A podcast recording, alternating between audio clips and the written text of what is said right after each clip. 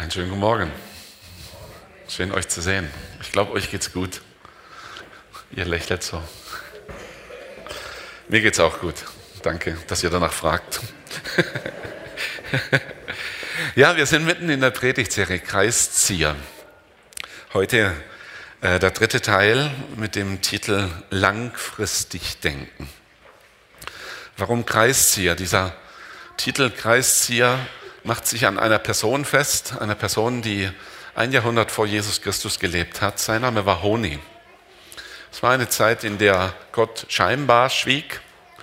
Die Menschen machten wenig Erfahrung mit Gott und die Menschen dachten, Gott spricht auch nicht mehr. Aber da gab es einen namens Honi, der sagte, auch wenn die Menschen Gott nicht mehr hören, ich bin davon überzeugt, Gott hört uns, wenn wir zu ihm kommen und beten. Und so war Honi ein Beter, dafür war er bekannt. Und als eine große Dürre im Land war, die eine Hungersnot auslöste, es gab kaum noch Wasser, die Ernte ging zunichte, da erinnert man sich an diesen Honi, der ja irgendwie ein besonderes Verhältnis zu dem Gott des Volkes Israel hatte. Und man ging zu ihm und sagte, Honi, kannst du nicht beten? Dass der Himmel wieder Regen gibt, dass Gott uns hört und barmherzig ist. Und Honi nahm die Verantwortung auf. Und er ging nach draußen und mit einem langen Stab zog er einen Kreis um sich herum, ging auf die Knie und betete und sagte, Gott, ich rufe zu dir. Und ich sage, ich werde aus diesem Kreis nicht heraustreten, bis du Regen schenkst und gnädig mit uns bist. Und er hat mehr, mehrfach gebetet. Die meisten von uns haben die Geschichte gehört. Am Ende war es so, dass Gott einen gnädigen Regen gab, der die Fruchtbarkeit des Landes neu erweckte, der die Zisternen füllte, die Bäche und die Quellen. Und Gott hört Gebet. Gott hört nicht nur Honi, sondern Gott hört auch dein Gebet und mein Gebet. Am Ende seines Lebens ging Honi, der Kreiszieher, eine staubige Straße entlang, als er auf einen Mann stieß, der einen Johannisbrotbaum pflanzte.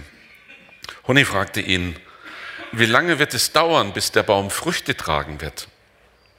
Der Mann erwiderte, 70 Jahre. Honi fragte, weißt du denn ganz sicher, dass du in 70 Jahren noch leben und seine Früchte genießen werden kannst? Der Mann entgegnete, vielleicht nicht.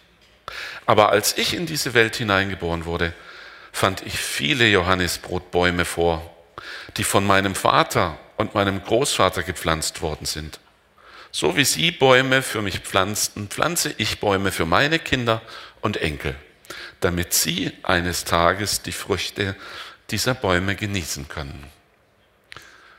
Honi sagte, das ist eine Geschichte, die berührt mich. Die hat auch etwas mit mir und mit meinem Verhältnis zu Gott zu tun. Honi erkannte, dass auch Beten eine Form des Pflanzens ist.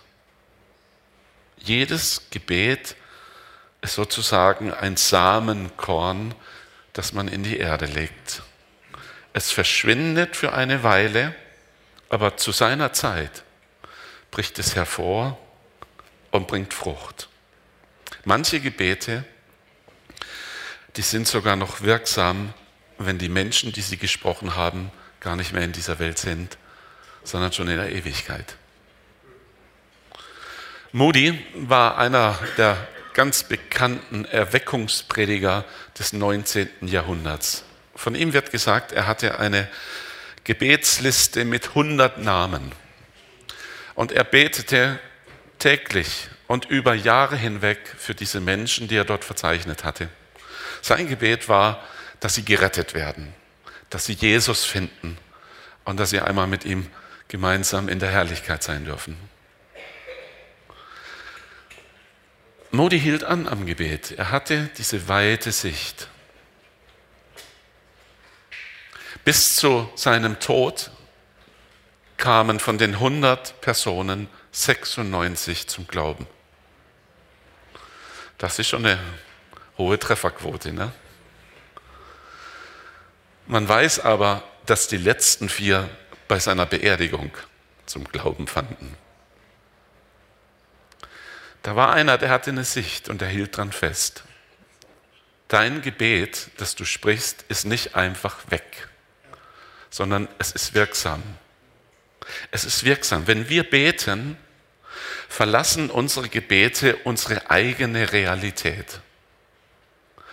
Durch Gebet greifen wir in eine andere Realität hinein, die nicht mehr begrenzt ist durch Raum und Zeit, sondern unsere Gebete kommen vor Gott, der größer ist als Raum und Zeit.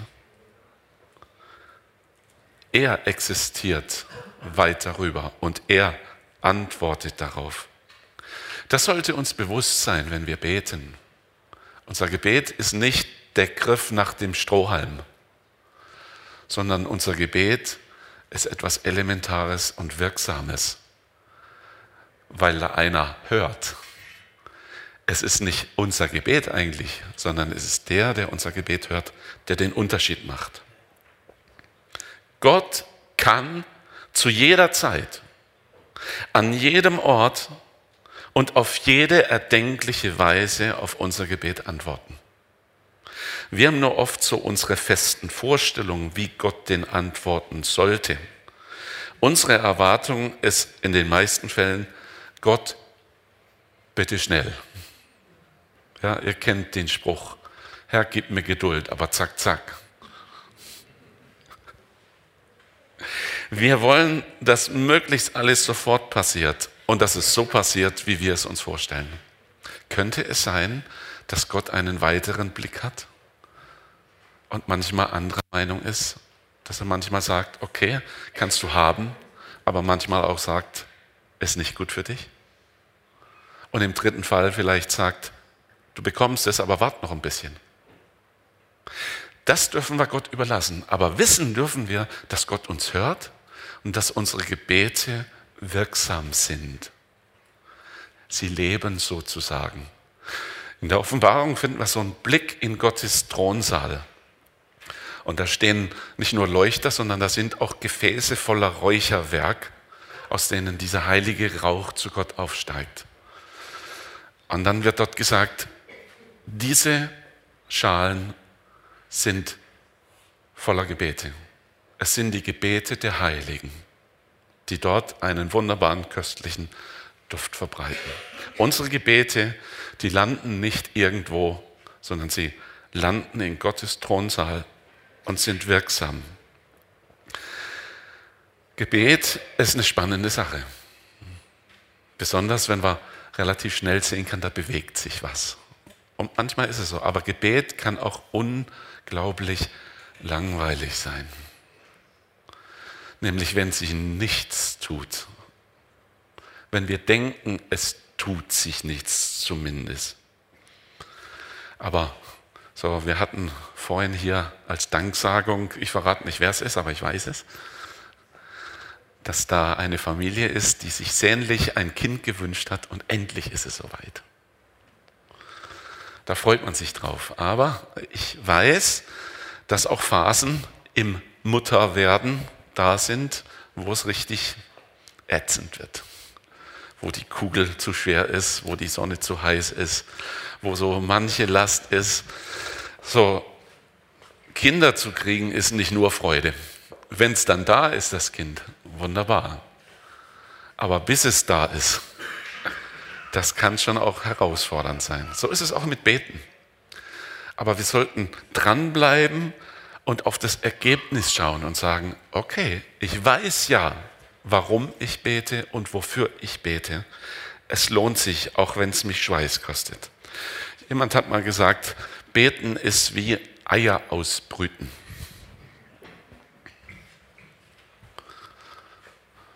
Die Vögel legen Eier und da kannst du entweder Rührei draus machen oder neues Leben daraus entstehen lassen. So, wenn ein Vogel oder ein Huhn ein Ei gelegt hat, meistens kommt am nächsten Tag noch ein Ei dazu und so, bis das Gelege voll ist, dann beginnt der Vogel zu brüten. Und von dem Tag an, wo der Vogel anfängt, die Eier zu bebrüten, passiert in den Eiern etwas Gewaltiges. Denn plötzlich wächst da Leben. Plötzlich wächst da Leben. Und der Vogel sieht es nicht, sondern er brütet. Und wenn wir jetzt heute Morgen ein Huhn oder einen Vogel interviewen könnten, könnten wir fragen, ist es interessant zu brüten? Dann wird der Vogel sagen, ist stinke langweilig. Ich sehe nichts, ich spüre nichts. Da ist noch nicht mal wie bei einer schwangeren Frau, dass es dann irgendwann mal das Baby sich bemerkbar macht. Sondern dieses Ei ist einfach nur ein Ei. Das wird nicht größer, das pulsiert auch nicht.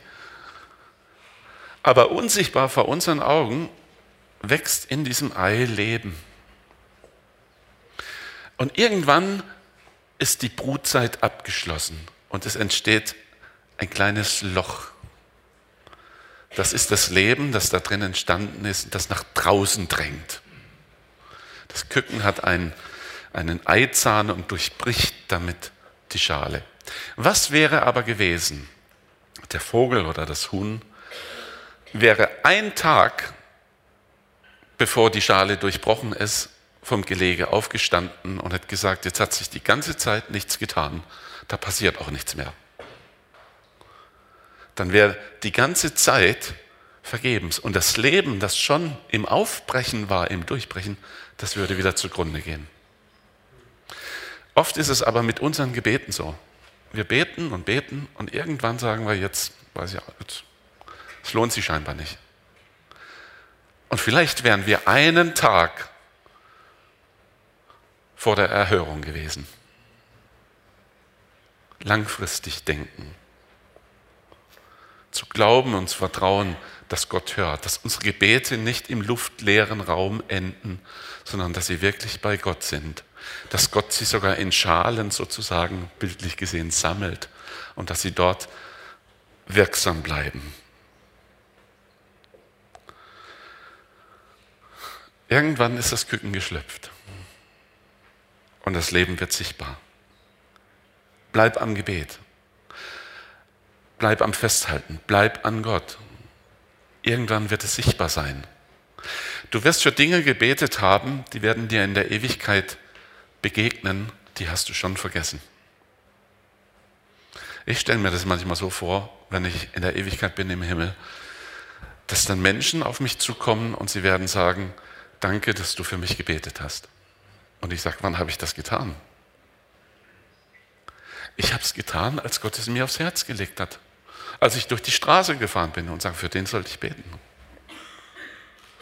Oder als ich in der, in der Einkaufsschlange beim Aldi war und plötzlich merke ich, für den soll ich beten. Gott weiß, und wenn Gott dir einen Impuls ins Herz gibt, dann seid dir sicher, dass er etwas damit im Schilde führt dass er was vorhat, und zwar was Gutes. Langfristig denken. Da finden wir im Alten Testament Hannah. Sie ist eine Frau, die sehnlichst einen Kinderwunsch hat, aber sie bekommt keine Kinder. Ihr Mann hat eine andere Frau noch und die bekommt am laufenden Band Kinder. Und Hannah verzweifelt schier und sie sagt, warum ich nicht? Und die andere Frau, die spielt das voll aus und zeigt, wer hier die Favoritin ist. Und die Familie geht eines Tages, wie schon öfter, zum Tempel, um Opfer zu bringen, Gott zu begegnen. Und Hannah hat ein schweres Herz. Aber sie weiß, wo sie mit ihrer Not hin kann, nämlich zu Gott der, der Himmel und Erde geschaffen hat und dem menschliche, irdische Begrenzungen nicht zu schwer und zu groß sind. Sie kommt mit ihrem Wunsch und sie fällt nieder in Gottes Gegenwart und sie betet und bleibt lange Zeit und sehr intensiv im Gebet. 1 Samuel Kapitel 1 ab Vers 10 lese ich.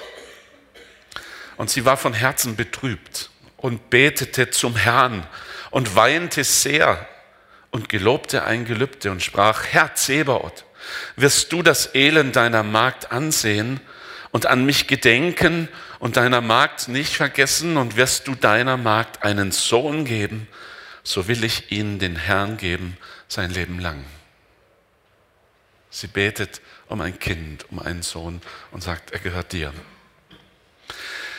Weil Hannah so lange betet, wird es dem Eli, der dort Priester ist, schon irgendwie ganz komisch. Er sagt, das kann doch nicht sein, dass eine normale Frau so ewig lange betet. Was hat die denn alles zu erzählen? Oder womöglich ist sie betrunken. Vielleicht hat sie sich sogar noch ein bisschen mitgebracht und füllt immer ein bisschen nach. Deswegen dauert es so lang. Und er geht auf sie zu und sagt, gute Frau, es wird Zeit, dass du nüchtern wirst. Und sie sagt, ich bin nicht betrunken, sondern mein Herz ist so schwer und ich teile meine Not mit Gott. Und jetzt versteht Eli, um was es geht. Eli antwortete und sprach, geh hin mit Frieden. Der Gott Israels wird dir geben, was du von ihm erbeten hast. Und sie sprach, lass deine Magd Gnade finden vor deinen Augen. Da ging die Frau ihres Wegs und aß und sah nicht mehr so traurig aus. Sie war ermutigt in der Gegenwart Gottes und durch den Zuspruch Gottes in ihr Herz hinein und auch durch Eli. Sie wusste, mein Gebet ist wirksam, da passiert was. Und tatsächlich, nach einiger Zeit war sie schwanger, bekam ein Kind, einen Sohn, den Erbetenen. Sein Name war Samuel. Und dieses Kind wurde ein Mann und wurde zu einem der größten Propheten Israels und zum Richter des ganzen Volkes. Hannas Gebet beeinflusste Generationen. Was wäre gewesen, sie hätte nicht gebetet? Es hätte keinen Samuel gegeben. Ihr Gebet hat Generationen beeinflusst. Bis heute lesen wir von den Worten Samuels. Es hat einen Nachhall für Jahrhunderte und darüber hinaus. Eine einfache Frau, die zu einem großen Gott kommt und nach seinem Willen betet. Das kannst du und das kann ich auch. Weil hinter unserem Gebet steht ein großer Gott, der nicht begrenzt ist in Raum und Zeit, sondern der einen größeren und weiteren Plan hat und einen größeren Blick. Da war Daniel, einer der Weggeführten, der Gefangenen in Babel. Er diente unter mehreren König, Königen, einer davon war Darius. Und Daniel betete für sein Volk und für sein Land und für die Stadt Jerusalem. Er betete, dass Gott wieder alles ins Lot bringt dass er die Schuld von diesem Volk nimmt, dass er vergibt und dass dieses Volk wieder zurück darf ins verheißene Land. Er betet anhaltend, mit einer weiten Sicht. Er betet zu einem großen Gott. Und dann passiert's. Als er im Gebet ist, besucht ihn ein Engel. Inzwischen hat Daniel 21 Tage lang gebetet. Und der Engel kommt und sagt, Daniel, du vielgeliebter, das gefällt mir. Ach, wäre das nicht schön, ein Engel kommt mal zu dir und sagt, du vielgeliebter? Auch wenn kein Engel kommt, du darfst wissen, du bist ein vielgeliebter oder eine vielgeliebte in Gottes Augen. Gott liebt es, wenn wir ihn aufsuchen. Gott liebt es, wenn wir ihn ehren und wenn wir Glauben investieren in ihn und wissen, du bist größer als alles. Und der Engel sagt, Daniel, Bereits am ersten Tag, als du zu mir, zu Gott riefst, hat er dein Gebet erhört. Er hat mich zu dir geschickt, aber ich konnte nicht durchdringen. Es gab in der unsichtbaren Welt Widerstand. Erst jetzt, nach 21 Tagen, war es mir möglich zu kommen. Und er spricht zu Daniel über das, was er gebetet hat. Und er macht ihm deutlich, dass es noch 70 Jahre dauern wird, bis Jerusalem wieder aufgebaut wird. Nur hätte Daniel sagen können, 70 Jahre. Ja, da kann ich jetzt aufhören zu beten. Das erlebe ich ja nicht mehr. Aber was tut Daniel? Er betet weiter. Sogar dreimal am Tag geht er in sein Zimmer am offenen Fenster Richtung Jerusalem und betet. Ja, könnt ihr euch wohl denken, wofür er gebetet hat. Der gab sich einfach nicht zufrieden und sagte, ja gut, dann geht es mich nichts mehr an. Sondern dieses Anliegen trug er weiter zu Gott. Und Darius schätzte diesen Mann Daniel. Darius war dabei, sein Reich umzuorganisieren. Er hat 120 Statthalter eingesetzt und über diese 120 Statthalter, die die Provinzen äh, verantworten, hat er drei Minister gesetzt. Und dann war sein Plan, ganz an die Spitze von dieser Hierarchie, da werde ich Daniel setzen. Nun haben das auch andere Politiker mitgekriegt, was der Darius vorhatte. Und die sagen, wir müssen Daniel irgendwie ausschalten. Und dann äh, haben sie ihn so richtig durchleuchtet. So wie das heute auch im politischen Wahlkampf ist. Ne? Da guckt man mal, ob einer Dreck am Stecken hat und irgendwas wird man schon ausgraben können. Und man findet ja auch bei jedem was. Das Problem war, bei Daniel war nichts zu finden. Der war einfach gerecht. Der war in Ordnung. Der hatte sich keinen, keinen Bockmist erlaubt. Sondern der war treu und loyal und ohne Fehler. Und da sagen sie, ja, ist ja jetzt auch irgendwie blöd. Wir finden nichts an ihm. Es sei denn, wir könnten seine Treue zu seinem Gott irgendwie ins Spiel bringen. Oh ja, da habe ich eine Idee, sagte einer. Wir gehen zu Darius und der soll ein Gesetz erlassen, dass keiner aus dem Volk in der Zeit von 30 Tagen an irgendjemand eine Bitte stellen darf, als allein nur an den König. Und dann sind sie hingegangen zum Darius mit dem großen Bauchpinsel und haben gesagt, oh, der König lebe ewiglich wir sind so froh, dass es dich gibt und du bist so toll und überhaupt und deine Macht und deine Schönheit und deine und, und da ist er, oh ja, stimmt, ihr habt schon recht. Gefällt mir, was ihr sagt, weiter. Wie wäre es denn, äh, du würdest ein Gesetz erlassen, in dem deine Ehre nochmal so richtig zum Tragen kommt und deine Großmut es soll keiner über den Zeitraum von 30 Tagen eine Bitte an irgendjemand, an einen Menschen oder einen Gott richten, als nur an dich. Und wer dieses Gesetz bricht, der soll zu den Löwen in den Käfig geworfen werden. Und Darius sagt, ja, gut, machen wir. Die hatten schon alles vorbereitet, Unterschrift wurde gemacht. Und dann der nächste Schritt, sie beobachten Daniel. Und Daniel hört von diesem Gesetz, aber er kann nicht anders, als weiterhin dreimal am Tag seinen Gott aufzusuchen, für sein Volk und für sein Land und für die Stadt Jerusalem zu beten. Und die Spione sind da und übermitteln dem König brühwarm, da ist einer von den Gefangenen aus Israel und der hat dein Gesetz gebrochen, der muss zu den Löwen. Viel zu spät merkt Darius, um wen es sich handelt, nämlich sein Favorit. Aber kann nicht zurück, denn dieses Gesetz nach Meder- und Perserart darf nicht zurückgenommen werden. Und man wirft Daniel in den Käfig zu den Löwen. Aber dann lesen wir, dass Gott einen Engel schickte, der den Löwen den Rachen verschloss. Ein Engel. Seht ihr den? Das ist nicht so ein Weihnachtsengelchen mit kleinen Flügelchen und Pausbacken. Gottes Herrscher sind gewaltig. Und wenn seine Kinder beten, dann schickt Gott Engel. Wenn du betest, da passiert was.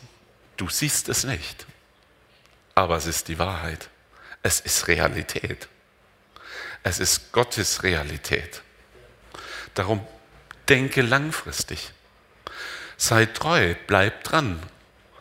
Das Ei, na was passiert da schon? Irgendwann wird das Leben, das darin entsteht, herausbrechen. Gott ist treu. Im Neuen Testament finden wir die Geschichte von Zacharias und Elisabeth, auch ein Ehepaar, das jahrzehntelang auf ein Kind wartet und ihnen wird kein Kind geboren. Jetzt sind sie schon alt und haben die Hoffnung aufgegeben. Ja, sie sind über das Alter, wo Menschen normalerweise Kinder kriegen, weit hinaus. Zacharias ist Priester und tut seinen Dienst im Tempel. Und plötzlich kommt ein Engel zu ihm. Und er sagt, Zacharias, ja, Zacharias, dein Gebet ist erhört. Deine Frau wird ein Kind bekommen. Und Zacharias sagt, was, jetzt? Der Zug ist durch. Die Katze ist ein Baum hoch. Da passiert nichts mehr. Doch? Ah, ich brauche einen Beweis, sagt er. Sagt der Engel, gut, du kriegst einen Beweis. Ab sofort wirst du stumm sein, bis das Kind da ist. Und so war es. Erst als das Kind geboren wurde, konnte er wieder reden. Bis dahin war er stumm. Aber sag mal, wie alt war das Gebet, von dem der Engel sagt, dein Gebet ist erhört? Aber es war nicht vergessen. Zacharias hat es vielleicht schon vergessen. Aber Gott hat es nicht vergessen. Und zu seinem Zeitpunkt kommt er und sagt, dein Gebet ist erhört. Gut, dass Zacharias gebetet hat. Denn dieses Kind, das da geboren wurde, hieß Johannes und war der Wegbereiter von Jesus. Dein Gebet ist erhört. Du weißt nicht, was deine Gebete an Einfluss haben. Ich glaube, wir überschauen es manchmal nicht. Hör nicht auf zu beten. Lass dich von Gott berühren, damit du betest, was er dir aufs Herz legt. Dein Gebet ist erhört. 1989 Deutschland. Die Mauer fällt. Die Welt wundert sich. Wie kann das sein? Ohne Gewalt, ohne Blutvergießen, ohne Rebellion, ohne all die grausamen Begleiterscheinungen, die zu erwarten wären? Manche sagen, naja, warten lohnt sich. Manche haben gesagt, oh, wir hatten einfach die richtigen Politiker. Ich sage euch was. Die Veränderung geschah durch das anhaltende Gebet von Menschen. Nicht nur in Leipzig, nicht nur in der ehemaligen DDR, sondern auch hier. Und manche, die für die Wiedervereinigung Deutschlands gebetet haben, haben diesen Augenblick gar nicht mehr erlebt. Aber ihre Gebete blieben wirksam. Was da geschah, das war großartig. Das ist für mich zu 100 Prozent das Handeln Gottes. Gott hört uns. Er hat uns als Könige und als Priester berufen. Das heißt, wir dürfen mit ihm regieren, mit ihm seine Herrschaft ausüben, mit ihm sein Reich proklamieren und manifestieren. Als Priester dürfen wir eintreten für solche, die Schuld auf sich geladen haben und dürfen sagen, Gott vergib, erbarm dich. Erbarm dich über unser Volk, erbarm dich über unsere Politiker, erbarm dich über all das Schlimme, das geschieht, was auch vom Gesetzgeber legalisiert wird, das aber deinem Willen absolut widerspricht. Gott hört unser Gebet. Wir haben tatsächlich eine Möglichkeit in der Hand, die unser Land, unser Volk, unsere Welt verändern kann. Langfristig denken. Vor knapp 25 Jahren kam ich hier nach Winnenden und die Zeiten damals waren nicht nur politisch anders, sondern auch geistlich. Zwischen den Kirchen und Gemeinden gab es große Klüfte, Vorbehalte, Ängste. Gott hat es verändert. Warum? Weil da Menschen waren, die gebetet haben, die offen waren für die anderen. Wir haben heute einen Bürgermeister, der sich zum Glauben an Jesus Christus bekennt, dem die Bibel, die Heilige Schrift etwas wert ist, dem Gebet etwas wert ist. Der saß hier, als ich ihm sagte, wir beten regelmäßig für Sie. Und er hatte Tränen in den Augen. Und er kam nach dem Gottesdienst auf mich zu und hat gesagt, wann ist das immer, wenn Sie beten? da tut Gott etwas. Auf das Gebet hin. Wir beten für unsere Schulen. Es gibt in Winnenden ein Gymnasium, da ist der Rektor Mitglied unserer Gemeindeleitung. Das ist doch kein Zufall. Natürlich ist der Jörg ein toller Kerl, war ein guter Schüler und ist ein guter Mann. Aber dass Gott die Weichen so gestellt hat, das lag doch auch daran, dass andere gebetet haben, Herr, wir brauchen verantwortliche Leute an unseren Schulen. Wir brauchen Leute in unserem Rathaus. Wir brauchen Leute in der Medizin und in der Wirtschaft, die nach deinem Wort und nach deinen Maßstäben handeln. Wir können beten und wir wissen, Gott hört unser Gebet. Unser Gebet ist nicht bedeutungslos, sondern es ist mächtig. Es gibt noch so viel, was sich verändern kann, wenn wir die Verantwortung auf uns nehmen und sagen, ja, dafür treten wir ein. Und da gibt es keinen unter uns, der Jesus Christus gehört und der sagen müsste, aber mein Gebet ist zu schwach. Es ist nicht dein Gebet, es ist Gott. Er ist stark. Du brauchst kein starkes Gebet, du brauchst einen starken Gott. Er hört. Bete, denn es lohnt sich. Mach deinen alltäglichen Terminkalender zu einer Gebetsliste. Warum nicht? Jeder von uns hat Termine, Arzttermine, Besprechungen, Telefonate. Du besuchst Leute, andere besuchen dich. Da gibt es Entscheidungen zu treffen, da gibt es Familie, da gibt es deine Arbeitsstelle, da gibt es Gemeinde und Freizeit. Mach doch deinen Terminkalender zu einem Gebet und sei dir bewusst, all das, was ich da vor Gott bringe, das hat das Potenzial, etwas, etwas Zeitloses hervorzubringen. Etwas Gutes, Bleibendes. Deine Gebete so, jetzt halte ich fest. Deine Gebete verändern die Welt. Deine Gebete verändern die Welt. Nicht, weil du so toll bist, sondern weil Gott so toll ist. Nicht, weil du so stark bist, sondern weil er es ist. Nicht, weil deine oder meine Liebe ausreichen, sondern weil seine Liebe so groß ist. Mach dich nicht kleiner, als du bist. Du bist in den Augen Gottes ein Weltbeweger. Amen. Darf das Team nach vorne